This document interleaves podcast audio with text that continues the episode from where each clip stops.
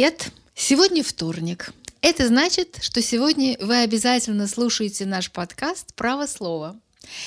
И это я, Зоя Светова, и со мной в студии подкастов адвокат Анна Ставицкая. И наша замечательная гостья сегодня – это Ирина Левантина. Ирина, разрешите я вас так официально объявлю. Ведущий научный сотрудник Института русского языка, специалист по судебной лингвистической экспертизе, правильно? Институт русского языка имени Виноградова Российской академии наук. О, это важное уточнение. И вы, пожалуйста, слушайте нас, ставьте лайки, пишите ваши комментарии, советуйте наш подкаст всем друзьям, знакомым, соседям, коллегам. И мы сегодня будем говорить с одной стороны, вроде бы довольно такой скучной материи, об экспертизе. Но экспертиза, как ни странно, я сужу по своему собственному опыту э, судебного журналиста, что экспертиза сегодня, она играет огромную роль в уголовных делах. И очень часто экспертизы разные совершенно, да, не только лингвистические, которыми занимается Ирина, но всякие там, я не знаю, какие-то судебно-медицинские, там, э, какие бывают, Аня, еще экспертизы, психиатрические какие полно всяких э, экспертиз, компьютерные, экономические, бухгалтерские. Даже астрономические бывают. Да, ну, очень много их. Но вот эти экспертизы, они ложатся сначала в основу обвинения, да, обвинительного заключения, а потом, страшно сказать, в основу приговора. И могут быть даже главным доказательством вины подсудимого, потому что и оказывается, что экспертиза это не просто скучная материя, и вообще не скучная материя, а это просто жизненно такая вот важная вещь, да, и может быть опасна для человека, потому что согласно этой экспертизе человека могут засадить на долгие-долгие годы. Права я, нет? Да, к сожалению, а, у нас в уголовном процессе, хотя экспертиза и не является каким-то главным доказательством, а она должна оцениваться э, судьей в совокупности с другими доказательствами, но зачастую а, в том случае, если человек обвиняет в совершении какого-либо преступления, где с точки зрения суда а, экспертиза является каким-то таким главенствующим доказательством, ну, например, по делам об экстремизме, например, о высказываниях, да, проводится лингвистическая экспертиза, и какой-нибудь эксперт, который а, зачастую не имеет никакого отношения к лингвистике, говорит, все это стопудовый экстремизм. И а, ваша честь, она руководствуется этой экспертизой, и на этом основании человек получает довольно а, большие сроки. Так что, к сожалению, да. Ну, а, мы тогда зададим наш первый вопрос, Ирина. А, я хочу вам еще раз высказать свое восхищение и сказать спасибо за то, что Ирина, она участвовала и в одном моем деле.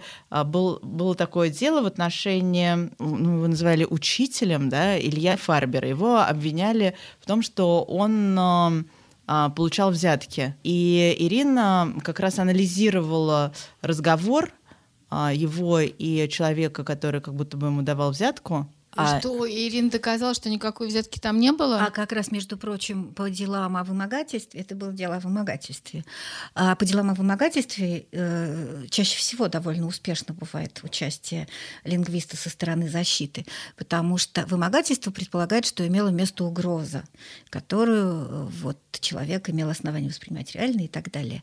А э, лингвистический анализ часто позволяет э, доказать, что угрозы не было никакой, а значит, не было было вымогательство. Очень часто, кстати, вымогательство переквалифицируется на самоуправство, и, в общем, человек оказывается спасен.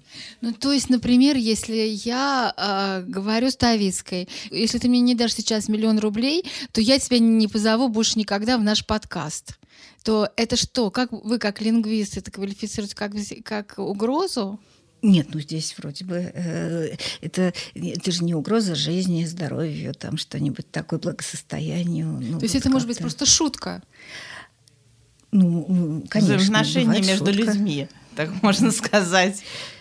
Да, но это как бы в сторону. А но вообще... в итоге, в итоге надо сказать, что заключение специалиста Ирины мы представляли уже а, не на стадии суда первой инстанции, я не участвовала в деле Ильи Фарбера на, а, в суде первой инстанции, а уже на стадии апелляционного обжалования а, мы представили это заключение, допросили Ирину, И в итоге, я думаю, что там совокупность была факторов, общественное давление, а, действительно большое количество нарушений, которые суд первой инстанции допустил, а, заключение Ирины, которая поставила под сомнение выводы обвинения. И в итоге это все привело к тому, что суд а, очень сильно смягчил наказание Илье, и он буквально там через два месяца вышел на свободу, что при нынешнем правосудии это практически как оправдательный приговор, потому что, насколько я помню, суд первой инстанции ему назначил какой-то очень большой срок, по-моему, то ли 8, то ли 9 лет,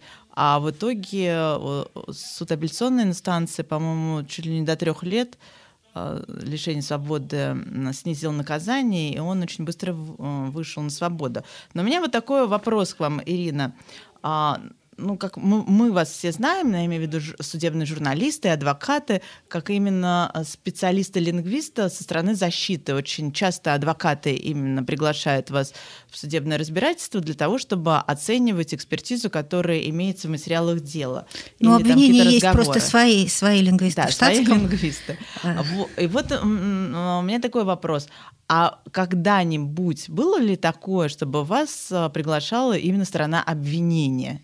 Бывало раньше такое, что э, следователь действительно, что меня в качестве официального эксперта э, приглашали, да, конечно. Но сейчас просто. А это когда было даже очень интересно? Ну, еще несколько лет назад такое бывало. Mm. Вот. Но... А потом они, а потом они а не сейчас... жалели? Правда же, действительно, судья не обязан учитывать мнение эксперта. Нет, я имею в виду следствие, если они приглашают ну, а следователь тоже может просто, просто это заключение не использовать, спрятать его куда-то. Ну, получит он экспертизу, которая его не устраивает. Вот, ну, как было по делу Пусирайт, в котором я не участвовала, но я просто знаю, что они назначили экспертизу, результаты не устроили, они назначили еще одну туда же, э, там вот Минюст, э, результаты опять не устроили, ну и, и так далее. И кончилось дело тем, что они нашли каких-то совершенно левых специалистов. Потом психологи писали письмо, что это вовсе не психолог. Э, лингвисты возмущались, что там другой участник вовсе не лингвист и так далее. Но, в общем, они нашли каких-то людей, которые были готовы написать то, что им нужно. И потом э, эти девушки получили по два года лишения свободы. Да. Ну так, а ваши экспертизы, которые стороны следствия, они э, как-то были использованы в качестве доказательства? Ну, вы же должны как-то это знать. Просто очень интересно. Откуда же я знаю? Не знаю. То есть судьбу вы не знаете? Да, конечно. Следователь э, назначает э, экспертизу. А по я каким делам экспертизу. тогда давайте так? Не а, помните эти дела? Да, я помню. Ну, например, дело Воронежское маковое дело. А, ну это очень интересно. Дело, Тогда да. расскажите, это очень интересно. Да. Но я, кстати, даже не могу вспомнить. Я помню, что я общалась со следователем, но была ли это официальная экспертиза или это было заключение специалиста, я даже сейчас не могу вспомнить. Но, но вас именно приглашал, что да, называется, меня. к делу именно следователь. Да, а, что, да, а какая лингвистическая экспертиза могла быть в деле о маке? Вот об этом. Ой, в деле о маке а, там было... О булочках с маком. А, в деле о Маке там действительно очень героически боролась адвокат Наталья Андреева. Она, значит, во-первых, пыталась доказать, что вот та прослушка, которую этих несчастных Полухиных прослушивали 4 месяца, а дальше следователь написал такой фантастический роман. Э, они говорили о всяких бытовых пустяках, а он объяснял, что это все тайный код, и на самом деле э, имеется в виду прода- изготовление и продажа наркотиков. Но там, например, они говорят о том, что вот э, электролобзик, вот э, купить электролобзик за такие-то, за такую-то сумму, такой-то электролобзик, такие-то у него свойства, он говорит, нет, это они все подразумевают наркотики и так далее. И вот я эту прослушку анализировала, потому что, ну ведь с лингвистической точки зрения, если слово используется в каком-то не своем значении, не своей функции, слушающий же как-то это должен понимать, это значит, что там должны быть какие-то нарушения сочетаемости, нарушения, ну, какие-то нарушения естественных лингвистических связей. Если этого нет, ну, как можно сказать, что это э, не собственное употребление каких-то э, слов, а употребление в каких-то своих своих таких специфических кодовых значениях, ну и так далее. А кроме того, еще я тогда анализировала употребление таких понятий, как э, смесь и примесь. Дело в том, что там же еще была совершенно трагическая ситуация, что одновременно действовала норма УК, по которой э, полностью запрещалось наличие примеси, наличие э, вот этих э, веществ, включенных в наркотический список, э, ноль. При том, что ноль не бывает вообще. А э, одновременно действовал ГОСТ, который допускал какое-то количество примесей, допустим, вот в маке примеси соломы. И, соответственно, человек оказывался, ну вот как бы между этими двумя правовыми нормами. И при этом существовала, ну, по-моему, существует до сих пор норма, что объем наркотического вещества исчисляется по объему смеси, как они, э, значит, выражаются. То есть, если в мешке мака несколько молекул наркотического, наркотического вещества? вещества, то весь мешок считается наркотическим средством. Это прекрасно, значит, можно отчитываться э, ФСКН вот таким то образом. То есть там э, миллиграмм какого-нибудь вещества, да там не миллиграмм, а там, сам... там следовые количества, там а о миллиграммах количества? речи, и там в тоне, может быть, миллиграмм, в, то, mm. в тоне этого самого мака. Там совершенно фантастические э, действительно Обвинения. были mm. случаи. Э, вот. Ну, э, в конце концов, это ФСКН распустили, и кого-то даже освободили оправдали, и химика Ольгу Зеленину, которую мучили несколько лет по э, этому же делу, ее в конце концов оправдали, и даже более того, несколько дней назад я прочитала, что ей какую-то компенсацию присудили за то, что ее незаконно преследовали. Но, тем не менее, многие люди, в том числе несчастные Полухины, вот, насколько я знаю, продолжают сидеть. Понятно, то есть речь здесь шла о том, что вы проводили лингвистическую экспертизу и вот объясняли, да, что значит примесь, что отмечает смесь, вот эти все тонкости. Да. Понятно. Да. А скажите, вот это дело давнее, да, про МАК. А вот сейчас у всех на слуху, на слуху дело студента Егора Жукова. Да. Вот. И там совершенно фантастическая история. Насколько я понимаю, вот но есть... ничего фантастического, она очень да? типичная. Да, но подождите, можно я скажу то, что я, как я ее понимаю, что в смысле этот студент, да, который очень популярный бл- видеоблогер, сейчас его, значит, обвиняют в экстремизме. Да. Вот. И доказывают его экстремизм его вот этими видеоблогами и фразами, вырванными из контекста, которые, значит, э, э, интерпретируют эксперты из ФСБ. И я видела, что в «Новой газете» была опубликована экспертиза ФСБ, вот эта лингвистическая, да, угу. и потом а, ваши экспертизы других ваших коллег и э, который опровергает эту экспертизу. Но это были не экспертизы, это были заключения специалистов, и, а у нас в нашем случае это вообще был просто отзыв, который мы делали для новой газеты, не для суда. Суд, конечно, может его почитать, но это был вполне такой текст. Но ну, а объясните, как э, вообще была проведена эта экспертиза ФСБ, если вы делали на нее отзыв? Как вообще можно ну, вырывать сказ... из контекста просто фразы и совершенно другое значение? Потому что, я так понимаю, там была фраза такая, надо хвататься за любые формы протеста, а из этого эксперт ФСБ делает выводы, что он призывает значит, к насильственному свержению конституционного строя. Так или нет? Это да, напоминает конечно. советские времена. Именно абсолютно. так это и было, но я бы даже сказала, что это вообще не худший образец этого экспертного творчества. То бывает, есть? бывает еще хуже. Ну, например, а, расскажите. Вот мой любимый пример э, касается экспертизы э, по поводу признания книги экстремистской э, литературы и, и, и ее запрета. Значит, книжка была, я вот недавно уже рассказывала эту историю, но она моя любимая. А, книжка была по, современная каббалистическая книжка по кабале. Это очень такой сложный философский текст, посвященный самосовершенствованию и так далее. И вот явно читает эксперт, ничего не понимает, а запретить надо. И вот узнаю, видит знакомое слово «Холокост». И пишет. Значит, в тексте упоминается Холокост. А это может вызвать ненависть у евреев по отношению к другим народам.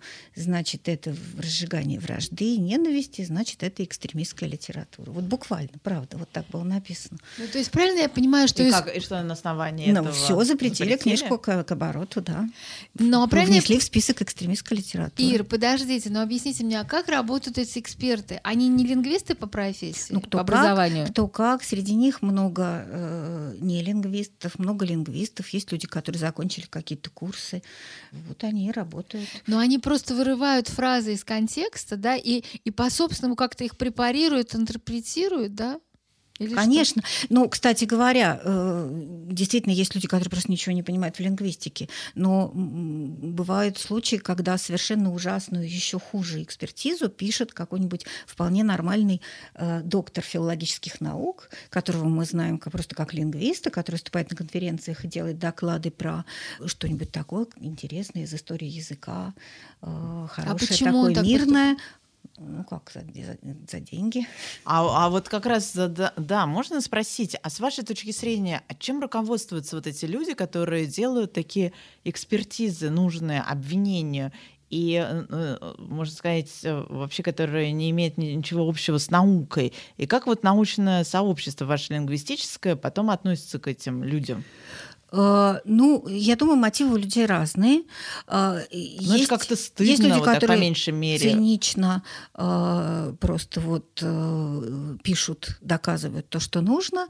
А есть, я знаю, люди, которые искренне считают, что вот все, кто думают не так, они враги России, и надо всемерно, всеми средствами способствовать тому, чтобы их как-то покарать и уничтожить. И считают, что они делают важное и благородное дело. Как относится лингвистическом сообществе. А вот дело в том, что до последнего времени лингвистическое сообщество практически ничего об этом не знало.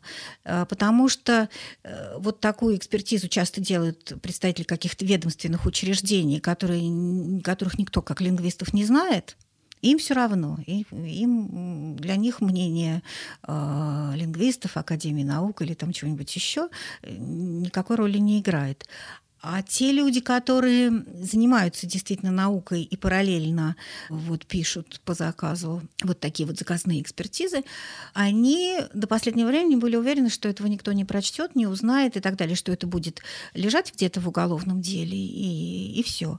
И никто этого не увидит. И вот как раз достижение, я считаю, что вот это дело Егора Жукова э, очень важно именно потому, что вдруг это вылезло на поверхность, и коллеги это увидели узнали, какие бывают, что такое вообще лингвистическая экспертиза или лингвистическое заключение, чем это вообще может быть. Схватились за голову и... Э, реакция какая? Ну вот экспертиза по делу Егора Жукова, она вызвала, наконец, бурную реакцию, и спасибо «Новой газете», что она все это вот вытащила на поверхность, а, потому что, ну вот я знаю как минимум четыре отзыва на это заключение. Потому что я говорю, это не худший образец этого жанра. Я вещи хуже читал. Там, кстати говоря, по крайней мере, в большинстве роликов э, автор написал, что там нету призывов к насильственным действиям. Но э, у меня такое ощущение, что он вообще и в этих не увидел, а это какое-то ощущение такое, что либо кто-то другой дописал, либо ему сказали, нет, все-таки хоть что-то ты должен найти. Он, вздохнув, значит, там вот эти два или три э, примера нашел.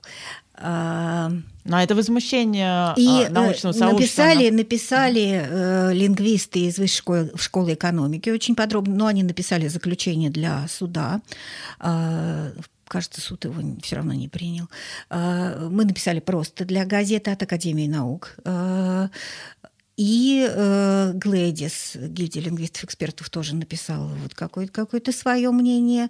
И еще, ну вот, э, еще какие-то были. Э, Но суд, вот как отзывы. обычно, и... услышит только лингвисты ФСБ. Ну, подожди, ну, суда еще, начинается. Да, еще, еще не... не было, посмотрим. Но дело в том, что я э, часто сталкивалась, ну, как не, не мне вам э, говорить, что у нас оправдательных приговоров почти не бывает а, практически, но э, довольно часто все-таки заключение помогает, а, ну, или снижение срока, или переквалификации, или так, ну, когда вот всем все-таки видно, что все шито белыми нитками, это, ну, все-таки, мне кажется, немножко помогает.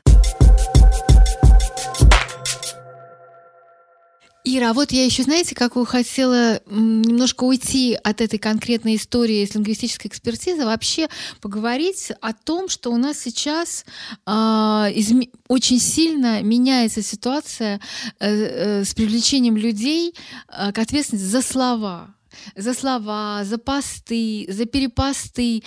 Э, за угрозы в интернете. Вот смотрите, вот этому Синице да, э, дали пять лет за то, что он угрожал полицейским, э, за детям. его пост, да, детям полицейских, да.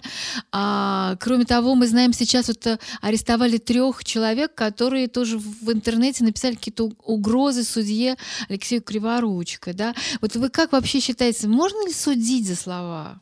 Ну вот что касается синицы и вообще дела об угрозе, там еще надо разбираться, есть ли реально угроза, потому что бывают какие-то очень неприятные посты, гадости и так далее, которые нам всем не нравятся, но э, все-таки угроза предполагает, что человек собирается совершить какое-то действие, сообщает, что вот он совершит это действие, что при этом он имеет такую возможность совершить это действие – и э, тот, кому адресована эта угроза, имеет основание считать, что это ну, всерьез. А как это можно доказать? А, в экспертизе можно это доказать? Ну, что-то из этого лингвистическое, что-то из этого не лингвистическое, конечно. Например, что у него есть такая возможность, это, конечно, не вопрос к лингвисту, но тем не менее.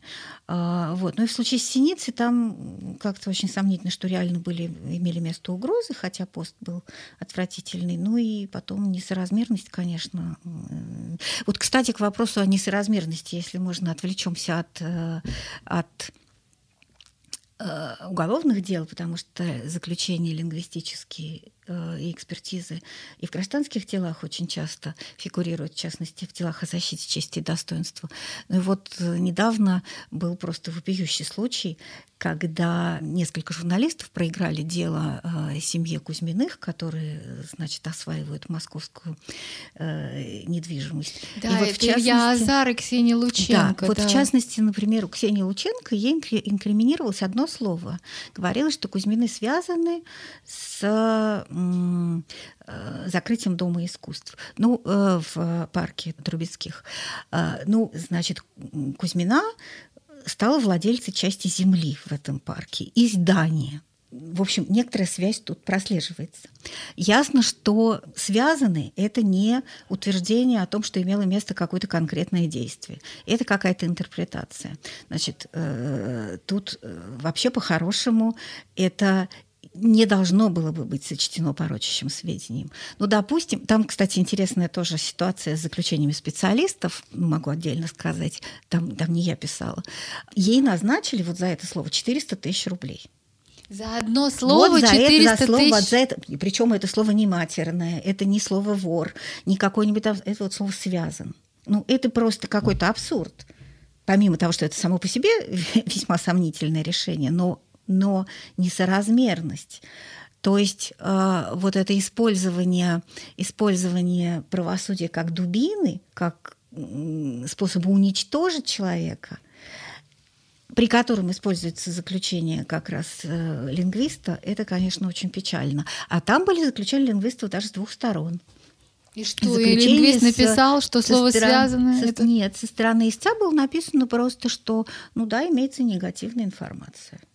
Вообще говоря, это, ну да, наверное, негативная информация имеется. Другое дело, что, вообще говоря, это ничего не значит. Ведь нигде же не написано, что человек не может ни, ничего негативного говорить про другого человека. Он не может делать утверждение о том, что тот совершил какие-то аморальные или противоправные поступки.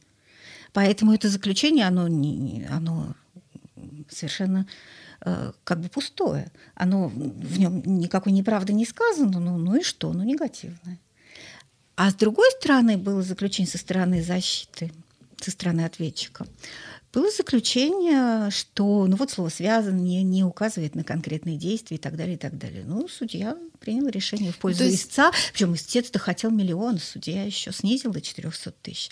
Вот мне кажется, это совершенно какое-то абсурдное дело. Ну, то есть получается, что судья пошел э, на, поводу, ну, на поводу, по сути, у истца, да, в таком, в общем-то, деле чувствительном, поскольку, ну, не было никаких доказательств, да, что они как-то оскорбляют или клевещут на эту Кузьмину. Ну, это, же, так... это не клевета и не оскорбление было, порочащие, порочащие сведения да. гражданские. Но они связаны связаны, да? Связаны. Но с точки зрения лингвистики это совершенно не, нет никакого негативного, никакой негативной коннотации, да, в Нет, этом слове? как раз негативная коннотация есть, но не более того. Вообще, Ну это да, но- по-хорошему говорит, что ну, ну, негативное, ну что. Да. Ну да, ну Нет да. утверждения Я о имею в виду, что они- криминальной нет А никакой. здесь и не было криминального. это гражданский. Это Ну да. гражданский процесс. Ну, но не- просто за подобное высказывание э, совершенно несоразмерное наказание штраф 400 тысяч рублей.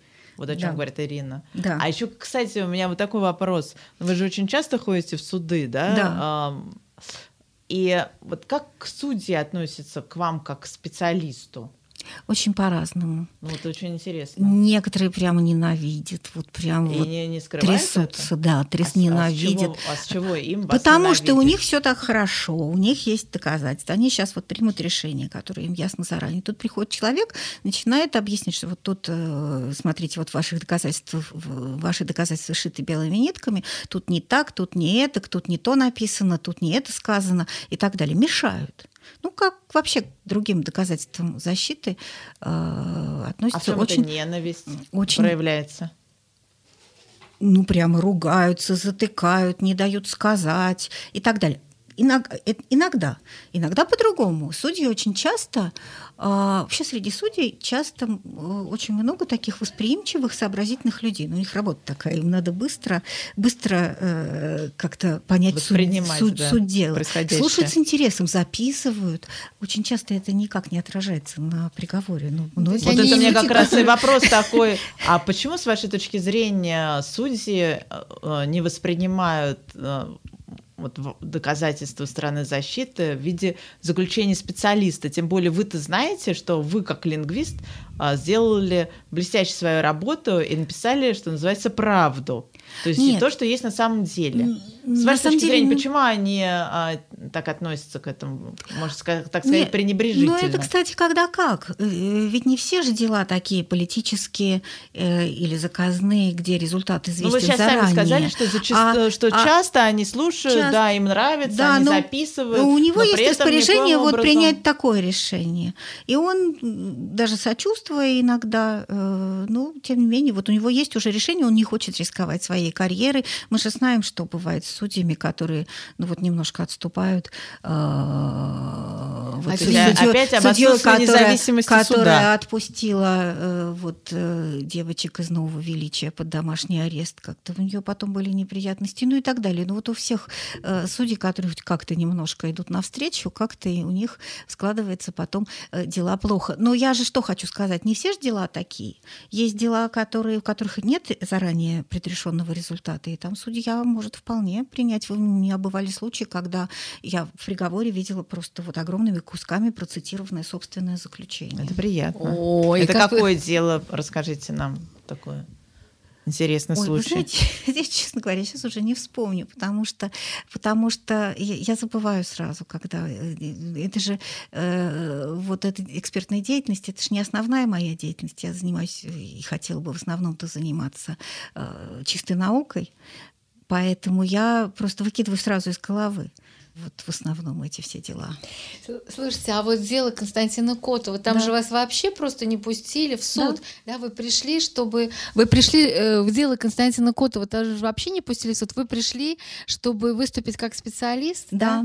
И Дело- что было? Дело в том, что у Котова э, при обыске изъяли и приобщили к делу, и они как-то к делу, в деле фигурировали, его плакаты, его же э, вот арестовали за не, как бы по статье о неоднократных нарушениях э, на митингах.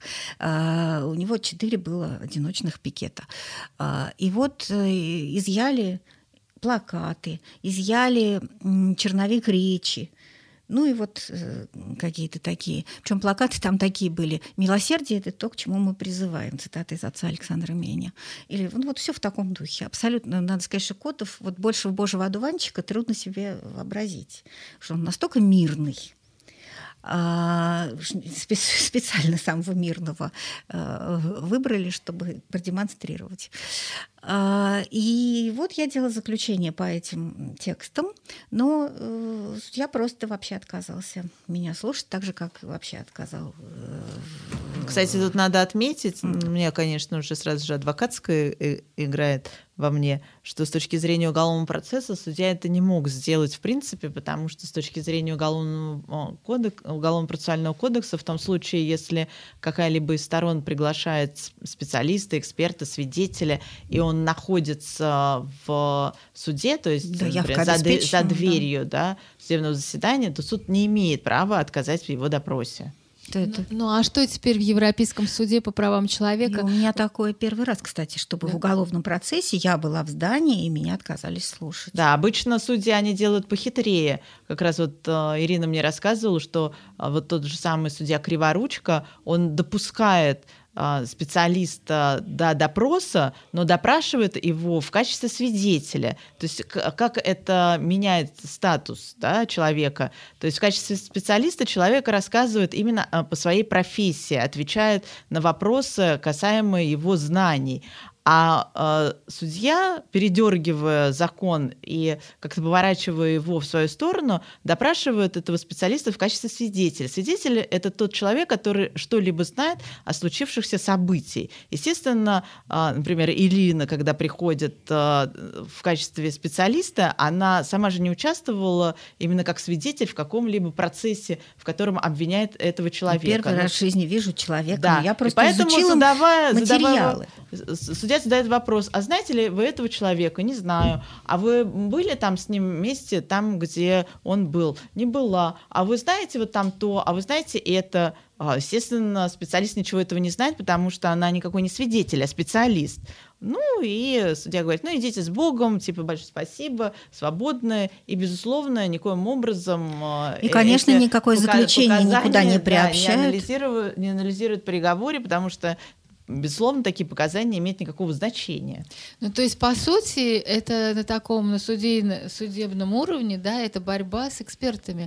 Но вот мы говорили же с вами, что вообще институт судебной экспертизы, он как бы разрушается, да, поскольку, насколько правильно я понимаю или нет, вот вы меня, может быть, поправите, но получается так, что в основном суд, суд если у него, у него есть две экспертизы, как правило, да, он, одна экспертиза была заказана следствием, другая была сделано по просьбе адвокатов. Да, да они даже мог, могут обе быть заказаны следствием. Но а, суд, но суд просто... примет ту экспертизу, которая ложится в его доказательства, так да, или нет? конечно. Ну а как нет, ну что значит примет? Он при, примет, все посмотрит и нет, дальше сделает. Но я имею в виду положит э, в основу приговора та экспертиза, которая ему больше подходит, в обвинительный ну вот, уклон. Нет? Э, да, просто люди часто э, думают, что вот получена какая-то благоприятная экспертиза, и все, ура, ура. Вот недавно это было, когда по делу Серебренникова официальная была экспертиза, хорошая, все там, которая показала, что ничего не украли, а даже наоборот э, стоимость работ больше, чем те, те деньги, которые э, были получены. Все сказали, ну все, ура, что же, они теперь извиняться будут или как? Ну это же ерунда, потому что, ну да, это экспертиза, но судья а в соответствии соответствии со своим чувством законности и справедливости может ее, э, значит, выбросить в помойку. Нет, но пока никто эту экспертизу в помойку не выбросил. Пока не выбросил. Просто они назначили новое судебное рассмотрение. Да, да, это не гарантирует. Но с другой стороны, по делу Юрия Дмитриева, помните, были две экспертизы.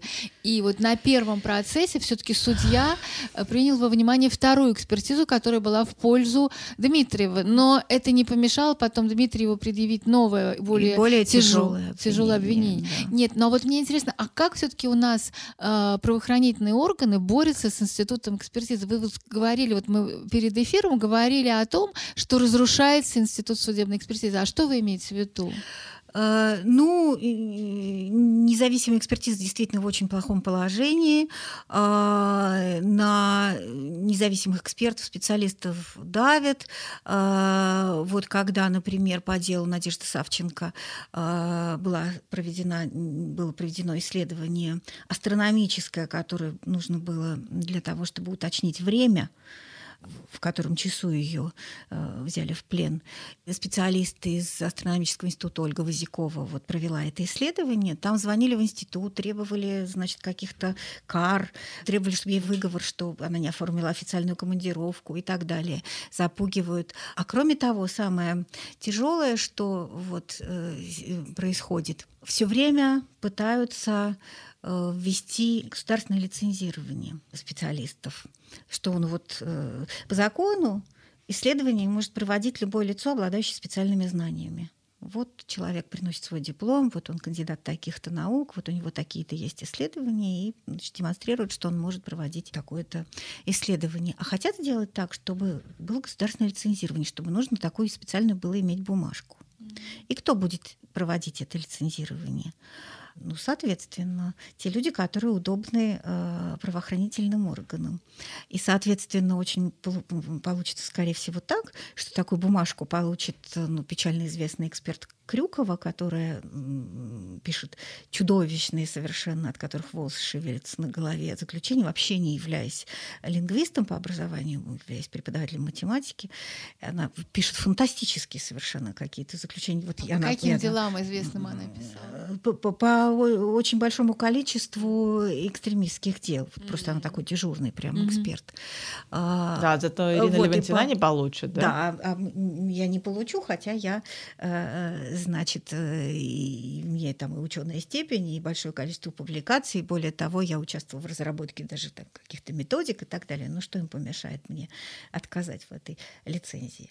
Ну, то есть Поэтому... лицензия это будет вот такой, как бы, ну, я не знаю, список. Э, это будет, да, это будет подаваться как то, что вот ну, мы хотим обеспечить качество. Вы же сами говорите, что очень много экспертиз низкого качества, э, непрофессиональных. Вот мы хотим обеспечить качество. И поэтому вот мы, причем это значит, не просто список, а это значит там раз в сколько-то там лет человек должен будет вот обновлять, как-то проходить аттестацию такую. И, а, то есть вы должны будете какой-то экзамен сдавать? Что? Ну, я, нет, ну, пока всего этого еще нет, а. но все время идут об этом разговоры. Это, конечно, уже будет такой совсем э, последний гвоздь в крышку mm. гроба независимой экспертизы. Да. Потому что понятно, кому выдадут эти Кому выдадут лицензии. и кому не выдадут. То есть ты уже, Ань, как адвокат, не сможешь обратиться к Левантину, если у нее не будет лицензии? Ну, получается, что нет. Ну, значит, тогда вы больше не будете проводить экспертизы, а будете писать книжки. Да? Да, ну, конечно, письма в газету, в спортлото.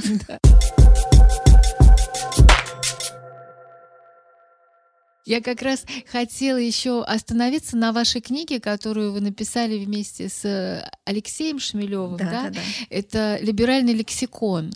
А, и вот мне интересно, как вы выбирали, э, значит, этот, ну вы можете рассказать, как вы выбирали понятия, да, или как их назвать, э, ну не, не просто это же не просто слова, да, это все-таки mm-hmm. понятия, свобода, либерализм, права человека. Как вы выбрали список этих слов, которые вы можете включить либеральный лексикон?